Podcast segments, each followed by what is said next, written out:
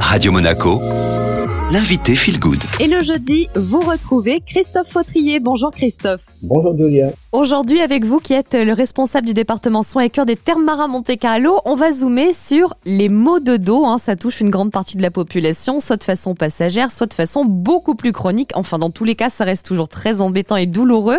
Et on a eu tendance à surnommer les maux de dos le mal du siècle, Christophe. Oui, tout à fait. En fait, c'est une expression qui est apparue à la fin du siècle dernier, dans les années 80, et je pense que c'est plutôt une conséquence de notre mode de vie. Les différentes évolutions et progrès dans notre vie quotidienne et professionnelle ont abouti à une sédentarisation. Il y a une étude qui montre qu'un citadin dans les années 50 marchait environ 7 km par jour et le même profil aujourd'hui, il atteint péniblement les 300 mètres. Les progrès dans le maillage des transports en commun, la généralisation des ascenseurs, des escalators ont facilité nos déplacements et la facilité de communiquer aujourd'hui, d'échanger des documents avec les mails, les téléphones portables, ça élimine la nécessité de se déplacer même sur son lieu de travail. Tous ces facteurs, ça contribue progressivement à une perte de tonicité de nos muscles posturaux et ce relâchement sera à l'origine de certains problèmes de dos. Est-ce que c'est pour ça, Christophe, qu'on entend souvent dire si tu as mal au dos, si tu as un problème de dos, il vaut mieux se reposer. Oui, et c'est encore largement ancré, mais je pense que c'est une erreur.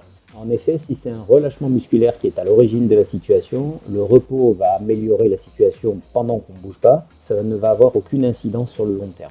Une des clés de résolution du problème est l'activité. Les muscles posturaux sont des muscles très peu sensibles à la fatigue, mais il faut les solliciter régulièrement pour qu'ils conservent toute leur efficacité. Dans le cas où quelqu'un souffre déjà, évidemment, on va mettre en place une reprise très progressive d'une activité. Cette activité pourra se limiter au début à de la marche, puis progressivement, on pourra inclure des exercices pour stimuler la sangle abdominale.